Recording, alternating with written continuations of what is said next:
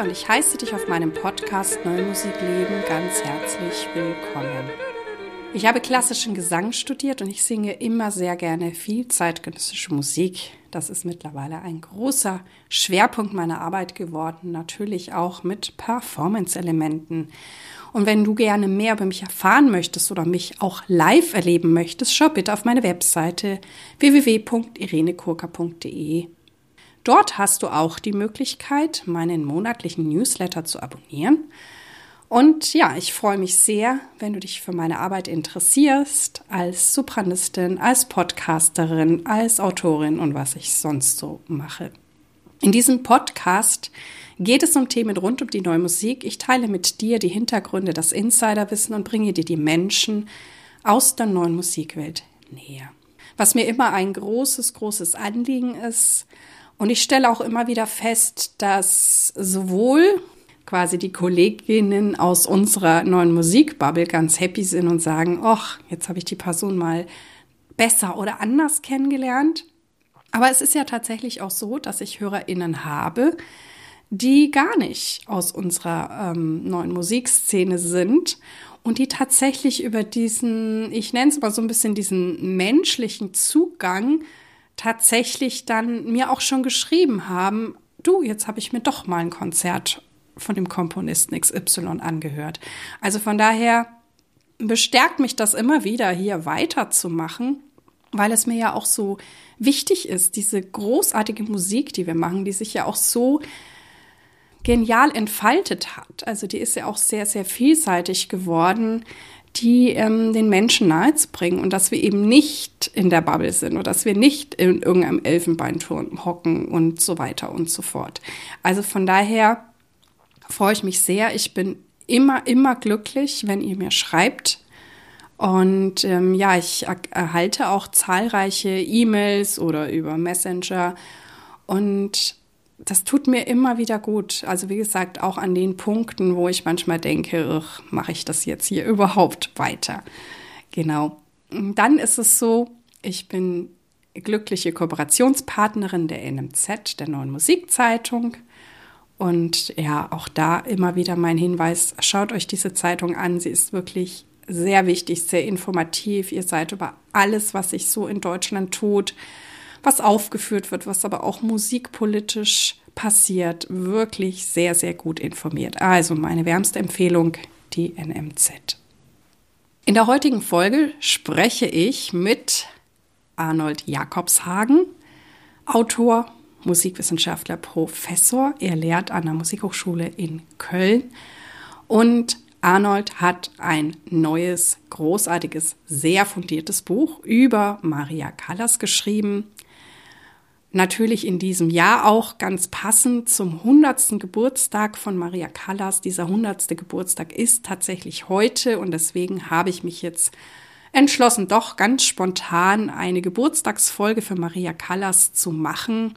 Ich habe das Gespräch mit Arnold Jakobshagen sehr genossen. Also er ist da wirklich sehr informiert. Es ist sehr, sehr fundiert. Und gleichzeitig glaube ich, ist es uns auch gelungen, ja, diese Person ähm, fühlbar zu machen, Maria Callas, wie es so war in der Zeit, als sie gelebt hat, was ihre Herausforderungen waren, was auch Veränderungen in den ähm, Musikbetrieb gebracht hat.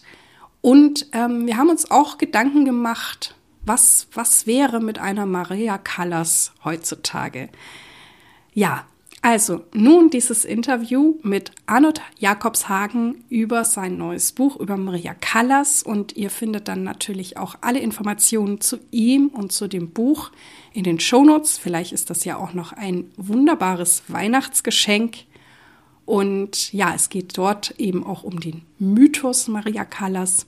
Ein wenig werdet ihr jetzt in diesem Interview erfahren. Hier also das Gespräch mit Arnold Jakobshagen. Hallo lieber Arnold, lieber Arnold Jakobshagen, ich heiße dich ganz herzlich in meinem Podcast willkommen. Ja, vielen Dank, freue mich, dass ich hier sein darf. Genau, wir sind jetzt hier in der schönen Musikhochschule in Köln, aber in einem Trakt, den ich tatsächlich noch gar nicht kannte. Und wir sagen das für den Fall, falls es irgendwie lustige Geräusche geben sollte aus diesem Gebäude. Aber ich habe was Neues von Köln kennengelernt. Ja, die Situation an der Kölner Musikhochschule ist ja sehr lebendig und äh, wir haben jetzt einen großen Neubau vor der Nase, der bald äh, in einigen Jahren fertig sein wird und im Moment ist so ein bisschen kleiner Verschiebebahnhof. Genau.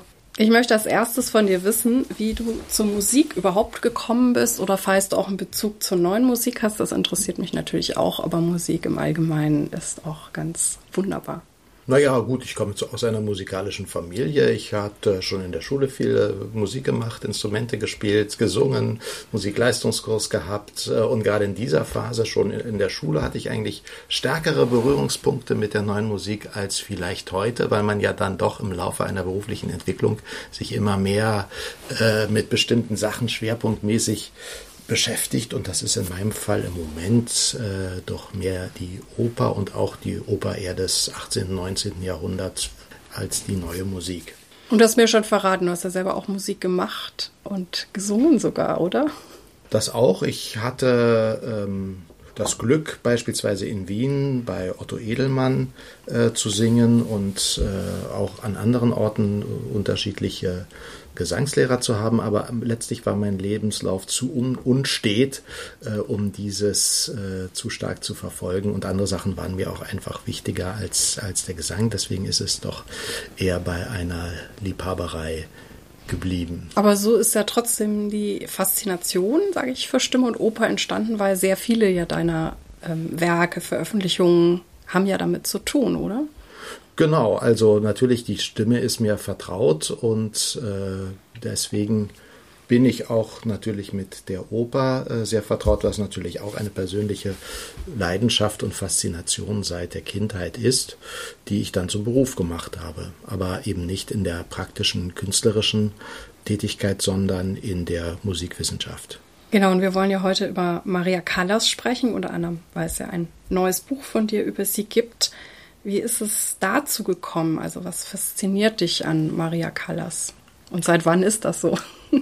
Ja, ihre Stimme ist natürlich völlig einzigartig und ähm, ich bin aber nicht jetzt ein typischer Maria Callas-Fan, sondern betrachte das natürlich mit der gebotenen kritischen Distanz. Also ist jetzt nicht so, dass ich von Kindesbeinen auf fasziniert war äh, und äh, nur Maria Callas-Platten gehört hätte, äh, sondern ähm, vor allem auch über die Beschäftigung mit der italienischen Oper des frühen 19. Jahrhunderts, die ja ein Kernbestandteil ihres Repertoires bildet äh, und auch schon, äh, ich habe beispielsweise beispielsweise eine Magisterarbeit über Luigi Cherubini, einen damals noch ziemlich unbekannten Komponisten, geschrieben. Und Maria Callas hat natürlich seine wichtigste Oper, Die Medea, ja. äh, aufgeführt. Das heißt schon, äh, und wenn man äh, Medea hört, dann denkt man sofort an Callas. Das heißt, viele dieser Partien, die, die sie gesungen hat, kannte ich äh, aus der Beschäftigung mit der Operngeschichte sehr gut. Äh, und da war sie natürlich völlig klar die Nummer eins und die Aufnahmen, die sie in einigen dieser Rollen gemacht hat, sind halt einfach unübertroffen. Das heißt, da kommt man um Maria Callas äh, nicht herum. Äh, und das hat mich fasziniert, aber ich war jetzt nie ein ausgesprochener Callas-Fan. Hm, interessant. Bei mir ist tatsächlich umgekehrt, dass ich wirklich, glaube ich, mit so 15 habe ich alles, was es damals so gab, rauf und runter. Das waren aber noch die Platten, die noch nicht, oder CDs, die noch nicht so überarbeitet waren. Und das war ganz großartig. Das ist ja toll. Du, du bist ja auch Sängerin geworden. Das und, stimmt. Genau. Das heißt, wenn ich jetzt mal den Spieß umdrehen darf und vielleicht dich eine äh, Frage stellen darf, dir eine Frage stellen darf. Das heißt, äh, hat Maria Callas und dieses relativ frühe Erlebnis, äh, Maria Callas rauf und runter zu hören, dich beeinflusst in deiner Entscheidung, äh, Sängerin zu werden oder ist es schon vorher gefallen, diese Entscheidung? Also ich glaube, die Entscheidung ist schon vorher gefallen, weil ich habe halt immer gern gesungen. Ich war dann in einem sehr guten Chor. Also ich bin, bin ja in Franken groß geworden und ich wäre gerne in den Winsbacher Knabenchor, aber das ging ja nicht als Mädchen. Dann war ich in einem sehr guten anderen Chor, der wiederum in der Nürnberger Oper probte und darüber bekam ich halt diese typischen Kinderrollen, Carmen Turandot und was es so gibt. Und ich glaube, da ist schon was gelegt worden. Aber als ich dann Callas kennengelernt habe, das war schon so, wow. Also es hat mich halt so beeindruckt, was, was alles möglich ist und dieser Ausdruck.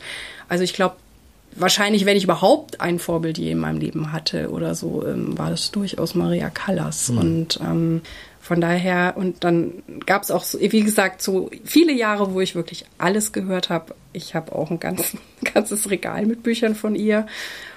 Und ich glaube tatsächlich, als ich dann selber so aktiv war oder halt Berufssängerin geworden ist, ist es so ein bisschen in den Hintergrund gerückt. Aber ich habe mich jetzt eben auch aufgrund deines Buches äh, total gefreut, da nochmal wieder einzutauchen. Jetzt hat mir witzigerweise am Wochenende noch eine Freundin, lustiger Zufall, diesen Film von Tom Wolf geschenkt. Den habe ich auch fast schon fertig geguckt und war auch ganz fasziniert, dass es doch auch einiges ähm, ja auch an, an Filmmaterial gibt, was ich früher gar nicht so mitbekommen habe, außer diesem zweiten Akt Tosca. Und dass ich sie mir noch, noch mehr jetzt vorstellen kann, ja, von daher. Und von daher hatte ich dann total Lust, ein Buch zu lesen. Ja, das freut mich sehr, natürlich. Was mich jetzt natürlich interessiert, ähm, warum ein weiteres Buch über Maria Callas? Das Buch heißt ja Kunst und Mythos und natürlich die Dimension des Mythos spielt eine große Rolle. Äh, ich fand es eigentlich notwendig, ein weiteres Buch über Callas zu schreiben, weil einfach so viel Unfug auch über Maria Callas verbreitet worden ist. Günter Grass hat ja mal gesagt, äh, jeder Scheißhaufen werde heute ein Mythos genannt. Ähm, John F. Kennedy hat es etwas vornehmer formuliert äh, mit der Bemerkung, dass der Mythos der größte Feind der Wahrheit sei, im Unterschied etwa zur Lüge. Nicht jede Lügen haben bekanntlich kurze Beine, äh, aber Mythen äh, sind sehr, sehr nachhaltig und sind sehr, sehr schwer auszurotten. Und ähm, Deswegen ist es auch so wichtig, diese Mythen zu hinterfragen, sich genau anzuschauen mit den Möglichkeiten, die wir haben, als HistorikerInnen äh, Quellen zu bewerten, zu vergleichen und zu gucken, wo ist etwas dran und wo nicht. Ähm, und äh, dann eben einfach aufgrund äh, dieser Analyse dann eine Neubewertung vorzunehmen. Und dabei hat sich eben doch gezeigt, dass äh, vieles von dem, was über Maria Callas geschrieben wurde, unhaltbar ist. Und ähm, gab es dann sozusagen neue Quellen oder wie, wie bist du da vorgegangen? Weil ich war teilweise auch sehr erstaunt, was du da so ähm, ja, präsentieren konntest, was ich eben auch nicht wusste, weil ich, ähm, obwohl ich mich ja so, so intensiv mit ihr beschäftigt habe. Und ähm, ja, sind neue Quellen aufgetaucht oder gibt es Menschen? Ich meine, auch in diesem Tumulfall, den ich erwähnt habe, da war es ja anscheinend auch so, dass Menschen nochmal in ihren privaten, weiß nicht, Archiven nachgeguckt haben und gesagt, hey, ich habe hier doch noch ein, noch ein Video oder so. Also da sind ja tatsächlich Sachen aufgetaucht. Ja, Tom Wolfe ist eine sehr wichtige äh, Figur in der Callas-Forschung der letzten Jahre gewesen, weil er eben äh, diese erste Briefausgabe ähm, herausgebracht hat, in, nachdem er wirklich viel äh, um die Welt gefahren ist und äh, das zusammengetragen hat, was zum Teil schon publiziert war, zum Teil aber auch an unterschiedlichsten Orten äh, verstreut und äh, dann eben eine erste Briefausgabe vorgelegt hat und diesen Film auch. Also das sind einerseits wichtige Quellen, auf die wir zurückgreifen können. Ähm, es ist, äh, ich habe vor allem äh, in Stanford auch noch gearbeitet. Dort ist ja ähm, eine, ja wahrscheinlich die größte äh, öffentlich zugängliche Privatsammlung von Callas-Material äh, seit einigen Jahren in der Universitätsbibliothek äh, von Stanford äh, zugänglich. Und das ist schon ein sehr umfassendes Material. Wir haben jetzt durch das neue Museum in Athen und äh, ähm, andere Dinge Möglichkeiten. Aber es gibt auch viel, was beispielsweise an entlegener Stelle publiziert worden ist, ähm, was gerade auch auf die frühen Jahre von Maria Callas auch noch in der griechischen Zeit ein neues Licht wirft. Also beispielsweise die auch zum Teil deutschsprachigen Kritiken, die über ihre Opernaufführungen in Athen während der Zeit der deutschen Besatzungsherrschaft ähm, erschienen sind, äh, sind sehr, sehr interessante, aussagekräftige Quellen, die natürlich nochmal ein ganz anderes Licht auf die Anfänge ihrer Karriere äh, werfen, äh, weil in den meisten äh, Darstellungen beginnt die Karriere der Maria Callas erst 1947. Aber sie stand schon 1942 als Tosca äh, auf der Bühne der äh, griechischen Nationaloper und das nicht nur einmal, sondern 18 Mal, häufiger als jemals später in ihrer Karriere Karriere innerhalb einer Spielzeit. Also das sind äh, Dinge, an denen man als Biograf natürlich nicht vorbeigehen kann. Mhm. Ja, also ich finde auch, dass du da sehr viel zusammengetragen hast und wer auch wirklich da nochmal ähm, Klärung möchte für die, für die Fakten, auf jeden Fall dieses Buch lesen.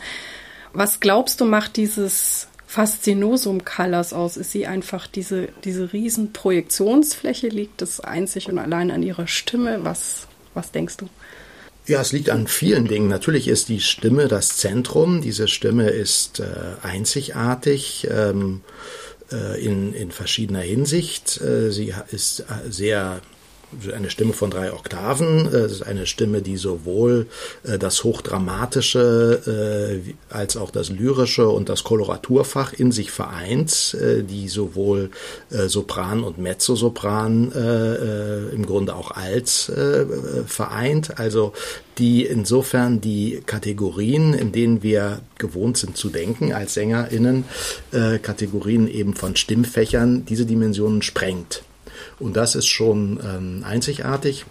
Hinzu kommt natürlich die äh, besondere Vielfalt an Schattierungen, äh, die diese Stimme äh, geboten hat. Äh, Im Übrigen nicht nur im positiven Sinne. Man kann das natürlich auch als Defizite auffassen, dass es Brüche in der Stimme gibt, dass es ähm, deutlich hörbare Registerübergänge gibt.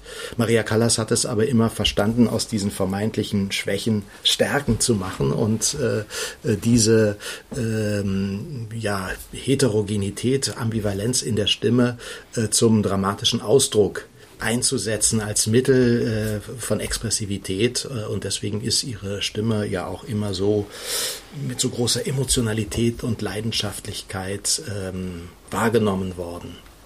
Mhm. Die Stimme, gut, du hattest nach dem Mythos gefragt. Die Stimme ist nur ein Aspekt. Natürlich Projektionsfläche, das Stichwort hast du auch geliefert. Äh, natürlich ist äh, Maria Callas auch eine Inszenierung der Medien äh, gewesen. Ihr äh, Leben äh, und äh, die ähm, Geschichten, die sich dann auch um ihre ja, einerseits ihre Skandale, dann auch ihre Beziehungen äh, rankten und medial aufbereitet worden sind, haben natürlich ein sehr starkes äh, Image geprägt, was bis heute nachwirkt. Ähm, die mediale Präsenz ist aber natürlich vor allem durch ihre Aufnahmen ähm, ja auch unvergleichlich stark entwickelt. Maria Callas hat auch von mediengeschichtlichen ähm, Ereignissen und Zäsuren profitiert. Sie war im Grunde die erste äh, Primadonna der Langspielplatte äh, in Operngesamtaufnahmen. Sie, äh, man muss ja daran denken, dass die Langspielplatte erst um 1949 eingeführt wurde und äh, äh, kurz darauf äh, hat Maria Callas ihren Exklusivvertrag mit dem Ziel, äh, die wichtigsten Opern in ja, dauerhaft äh, gültigen Gesamtaufnahmen in bester Besetzung einzuspielen. Und Maria Callas äh, hatte dort immer die Hauptrolle. Äh, und das war natürlich ein Glücksfall. Insofern ist ihre Karriere auch von vielen durchaus glücklichen äh, Bewegungen getragen äh, und äh, sie wird zwar häufig als tragische Figur gezeichnet, aber eigentlich hatte sie in ihrer Karriere auch verdammt viel Glück. Mhm, mh. Das heißt, du würdest sagen, das ist auch eine Sängerin, die mit das größte Övre hat an, an Einspielungen oder Gesamteinspielungen? Numerisch wahrscheinlich nicht. Es gibt einfach sehr, sehr viele Aufnahmen, die ähm, numerisch deshalb nicht, weil sie auch nicht so viele Rollen gesungen hat. Andere Sängerinnen haben wesentlich mehr Partien gesungen, hatten auch eine längere Karriere als sie. Aber sie konnte äh, gerade in den 50er Jahren eben sehr, sehr viele Studioaufnahmen nacheinander von vollständigen Opern einspielen in herausragenden Besetzungen, ähm, eben auch in den kleineren Rollen und mit großen Dirigenten und hervorragenden Orchestern. Äh, und diese äh, Werke sind natürlich äh, ein bleibendes Vermächtnis, das für heutige Sängerinnen immer noch eine Herausforderung ist und in einigen Partien sicher auch nicht äh, zu übertreffen sein wird. Mir ist auch durch dein Buch bewusst geworden, ähm, das, was du sagtest, dass sie tatsächlich nur noch Opern dann gesungen hat, wo es quasi nur eine wichtige Sopranrolle gibt. Ähm, also dass sie damit eben auch ihr, ihr Assoluta-Dasein wirklich ähm, ja, untermauert hat. Das, das habe ich früher so ja nicht so nicht so wahrgenommen, aber dann dachte ich, ja klar, das ist so. Und auch spannend fand ich den Aspekt, dass man sie ja ne, mit ihrer, mit, mit Renata de Baldi so als äh, Rivalinnen und du dann auch äh, schreibst eigentlich, wie gut die miteinander befreundet waren. Also, dass das auch äh, vor allem so ein, so, ein, so ein Medienhype ist. Also, ja, das sind interessante Bausteine, die dann ein, ein Bild in der Öffentlichkeit ergeben. Ja, wie gut sie miteinander befreundet waren. Äh, in bestimmten Phasen ihrer Karrieren hatten sie äh, miteinander zu tun. Ähm, aber natürlich äh, ist das auch ähm, ein Bild medialer Inszenierung. Im Grunde ist das auch ein sehr frauenfeindliches Bild, weil man immer wieder diese Vorstellung einer Rivalität zwischen zwei Sängerinnen, das wird immer nur bei Frauen konstruiert. Dabei sind Frauen in der Regel viel umgänglicher als Männer mhm. und weniger aggressiv.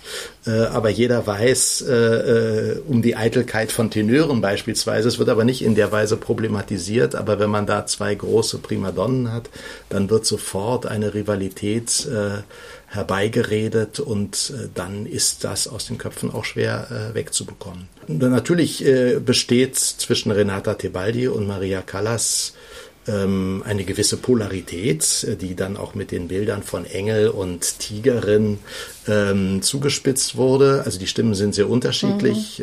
Mhm. Äh, Renata Tebaldi hat eine wunderschöne Stimme und hat eben gerade diese ähm, ja, bruchlose Beherrschung auch von äh, Registerübergängen, die Maria Callas eben ähm, nicht so hatte. Ähm, aber Schönheit der Stimme auf der einen Seite, Tebaldi und Leidenschaftlichkeit, Expressivität, Ausdruck, Rollengestaltung äh, bei Maria Callas, das sind ja auch andere Schwerpunktsetzungen und Akzentuierungen, die eben solche großen Sängerinnen dann eben ja auf ihre Weise unverwechselbar und einzigartig machen. Irgendwie hat Maria Callas auch so alle Archetypen der Frau in sich, finde ich. Ne? Also so auf der Bühne die, die, die Heiligen und dann die, die ein bisschen eben mehr wie Tiger oder wie eine Hexe oder so sind. Und auch nochmal zu dieser Projektionsfläche, was ich mich auch immer wieder gefragt habe, ist dieses, auch mit den Skandalen, warum man so ihr so, so, so streng mit ihr war, weil ich natürlich so als Sängerin, ne, auch so die Sache zum Beispiel in Rom, ich kann das total nachvollziehen. Es gibt einen Punkt als Sängerin, wenn ähm, ne, man kann mit gewissen Erkältungen singen, ja, aber wenn es dann wirklich an den, an den Stimmenlippen selber sitzt, dann hast du eigentlich keine Chance mehr. Und, und das, ist, das ist für mich so unvorstellbar, warum man da so, so, so grausam mit ihr war. Und, ähm, und ich kenne sowas, man kennt sowas, also ich weiß nicht, ich weiß sowas nichts von irgendwelchen anderen Sängerinnen, die so abgestraft wurden, weil sie vielleicht irgendwo mal nicht singen konnten. Ja, im Grunde hat Maria Callas hier auch äh, vieles erkämpft, von denen heutige Sängerinnen äh, profitieren. Äh, damals dieser Skandal in der Oper Rom mit dem italienischen Staatspräsidenten. Natürlich, es gab damals keinen Ersatz für Norma. Das heißt, die Oper Rom hätte natürlich heute, wie es üblich ist, wenn man eine Vorstellung plant, dann hat man immer eine, eine Zweitbesetzung und die kann dann einspringen. Es gab aber keine Zweitbesetzung und all diese hohen Herrschaften sind natürlich nur in die Oper gegangen, um Maria Callas zu hören hören. Und äh, natürlich die, die, die Stimme an sich, der ist das egal, ob der Staatspräsident da sitzt oder wer auch immer. Wenn die Stimme nicht kann, dann kann sie nicht. Punkt. Das ist das Banalste von der Welt. Maria Callas war krank, es ist medizinisch eindeutig begutachtet worden. Äh, und äh, jeder würde heute sagen, selbstverständlich. Damals war es eben ein, ein, ein Riesenskandal. Äh, und äh, ja, insofern müssen alle im Grunde ihr dankbar sein dafür, dass sie diesen äh, Skandal ausgefochten und ausgehalten hat, äh, weil heute würde so etwas nicht mehr passieren. Es gibt immer ein Backup und wenn mal eine Vorstellung abgebrochen werden muss, dann ist es eben so. Punkt. Also du meinst wirklich, dass da so ein so eine Veränderung eingetreten ist. Weil ich meine, beim Sportler erwartet ja auch keiner, dass jemand, keine Ahnung, mit einem kaputten Knie ähm, noch irgendwas macht. Also manchmal machen es Sportler, weil sie, sie sich irgendwie noch zutrauen, aber ähm, da wird ja keiner, ich sage jetzt, gezwungen oder so. Nein, da ist man heute natürlich zu Recht auch viel, viel vorsichtiger.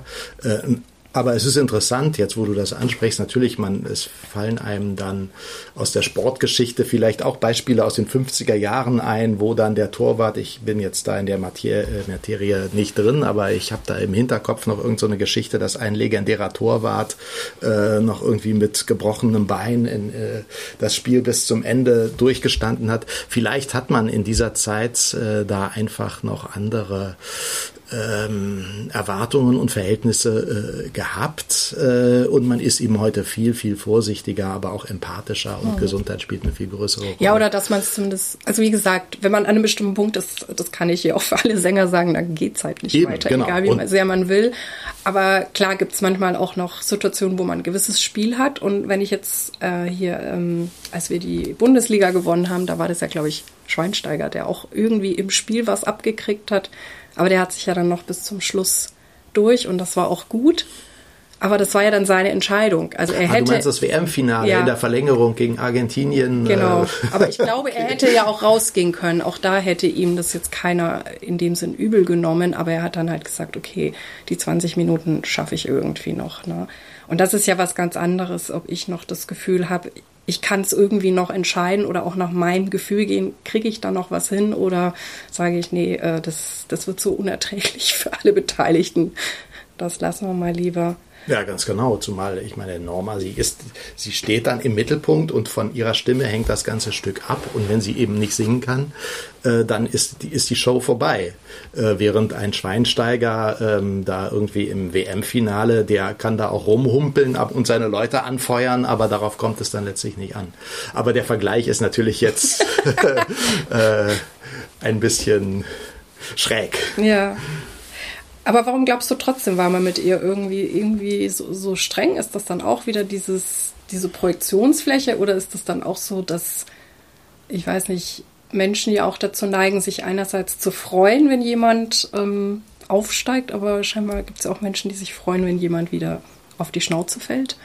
Das gibt es sicherlich auch. Also da, bei Maria Callas kommen natürlich äh, viele Dinge zusammen. Äh, dieser große mediale Gegenwind äh, setzte ja ein mit ihrer ähm, mit ihrem ersten Auftreten an der Metropolitan Opera äh, mit diesem riesigen äh, Beitrag, äh, ähm, der dann eben auch ihr Privatleben durchleuchtete, was damals noch nicht mit großen Liebesaffären oder ähnlichem verknüpft war, sondern eben mit der Beziehung zu ihrer Mutter. Und da wurde sie eben als grausame Egozentrikerin dargestellt, die ihre arme Mutter sozusagen nicht unterstützt, obwohl sie bedürftig ist. Und da wurde natürlich ein empfindlicher Nerv getroffen.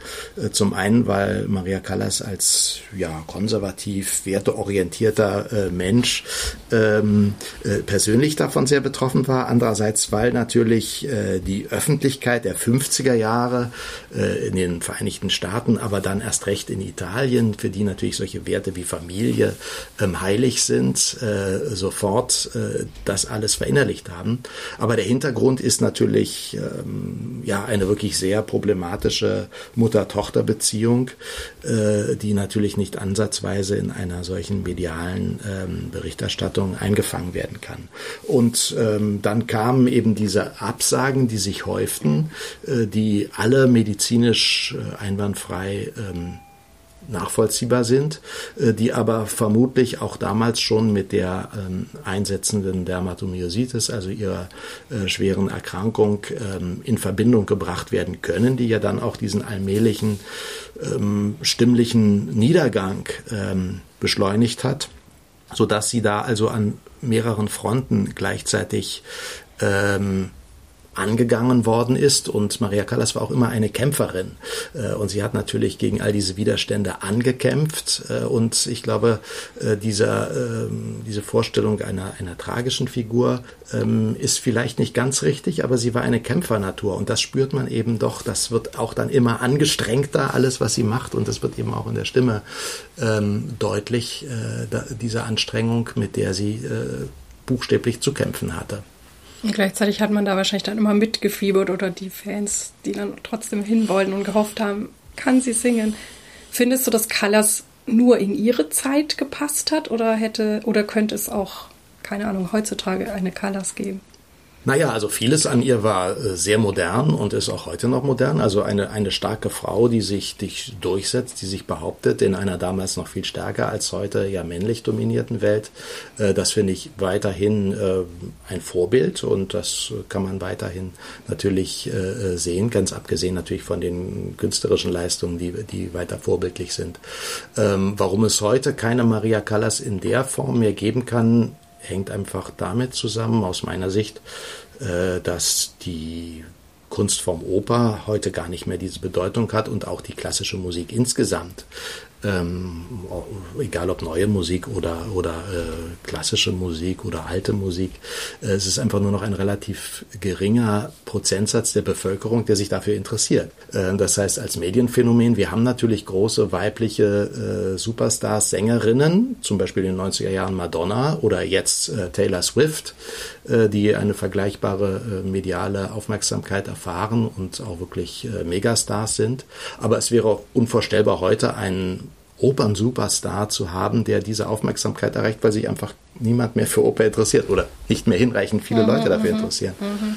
Und ähm, das ist natürlich äh, sehr bedauerlich. Äh, wir kennen ja die Zahlen äh, des Klassikmarktes, des sogenannten Klassikmarktes. Also sind ja heute nur noch ein paar Prozent äh, der Bevölkerung, die da wirklich ähm, aktiv partizipieren. Und das war früher eben deutlich mehr.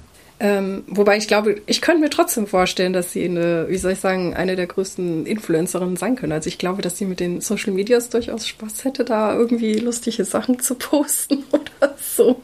Das ist eine sehr interessante Frage. Also ich glaube, dass ähm, ein Problem in ihrer medialen Selbstdarstellung äh, eben war. Damals gab es keine Influencer, es gab keine Social Media äh, und sie hatte ja nicht mal irgendeine Art von PR-Beratung und äh, deswegen hat sie da auch äh, viele gravierende Fehler gemacht äh, in der Öffentlichkeit. Ähm, Ihr Manager und Ehemann Meneghini war ähm, in dieser Hinsicht, muss man sagen, eigentlich ein Vollpfosten. Mhm. Äh, der sprach sehr schlecht Englisch, äh, der konnte mit den Medien gar nicht umgehen. Das heißt, sie hat es im Grunde äh, selbst dann äh, auch äh, Stellungnahmen verfasst und in den Interviews ähm, nicht immer sehr glücklich agiert äh, und hat damit im Grunde so viele Angriffsflächen auch geboten.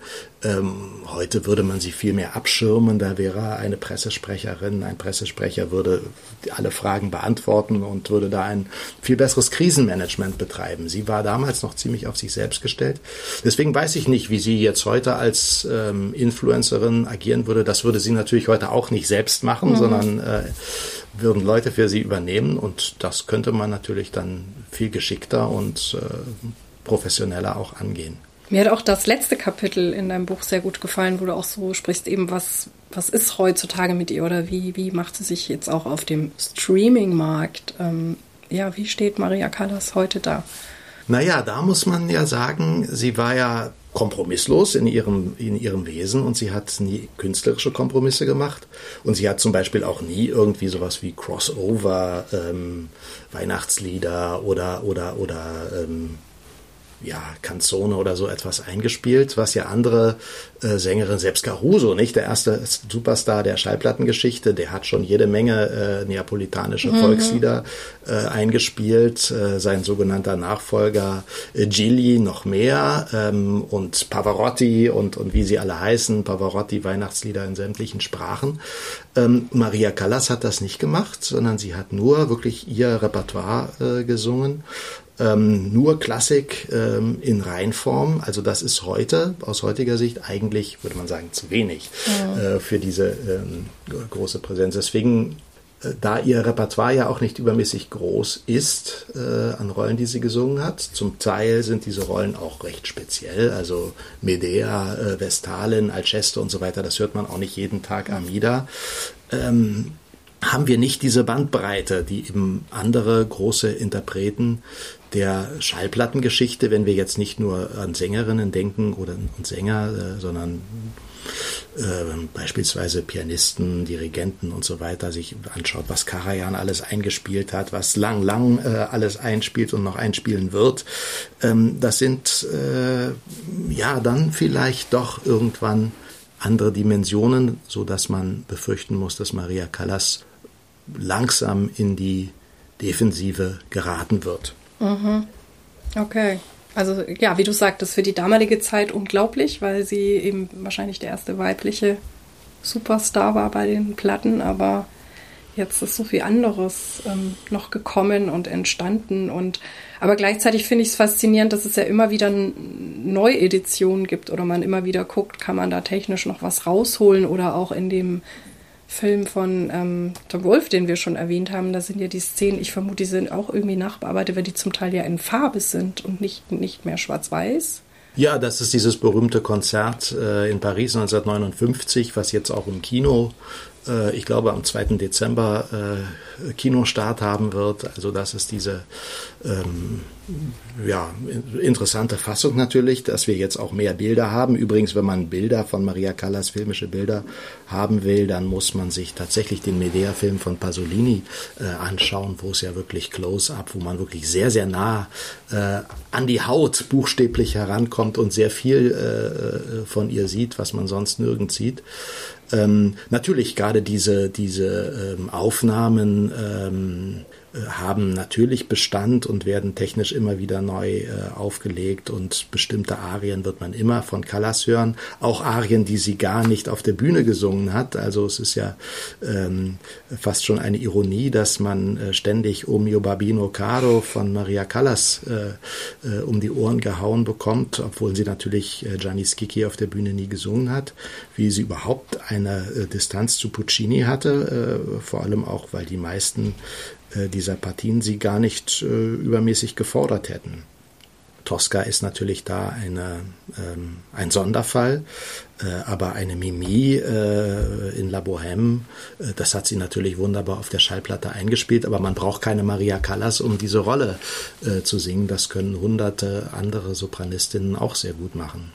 Ja, aber es klingt ja trotzdem so, dass zumindest bestimmte Menschen sich weiterhin mit ihr beschäftigen werden. Auf jeden Fall, natürlich. Und du natürlich. hast ja auch, ähm, ich weiß jetzt gar nicht genau wann, mal einen Kurs gemacht mit deinen also Studierenden hier, also mit SängerInnen und Musikwissenschaftlern, auch über Maria Callas. Und, ja, das und war sehr. Genau, sehr wie war das und was haben die so, was haben die so ähm, für Fragen gehabt oder was hat die besonders fasziniert an Maria Callas? Ja, das war eine, eine großartige Erfahrung, weil man natürlich, äh, gerade wenn man mit Sängerinnen und Sängern äh, diskutiert über Stimmen, äh, auch eben ganz unterschiedliche Beobachtungen dann äh, zusammentragen kann. Und wir haben eben, es war eigentlich ein musikwissenschaftliches äh, Seminar, äh, im Grunde wie klassisch angelegt, Leben und Werk sozusagen. Mhm.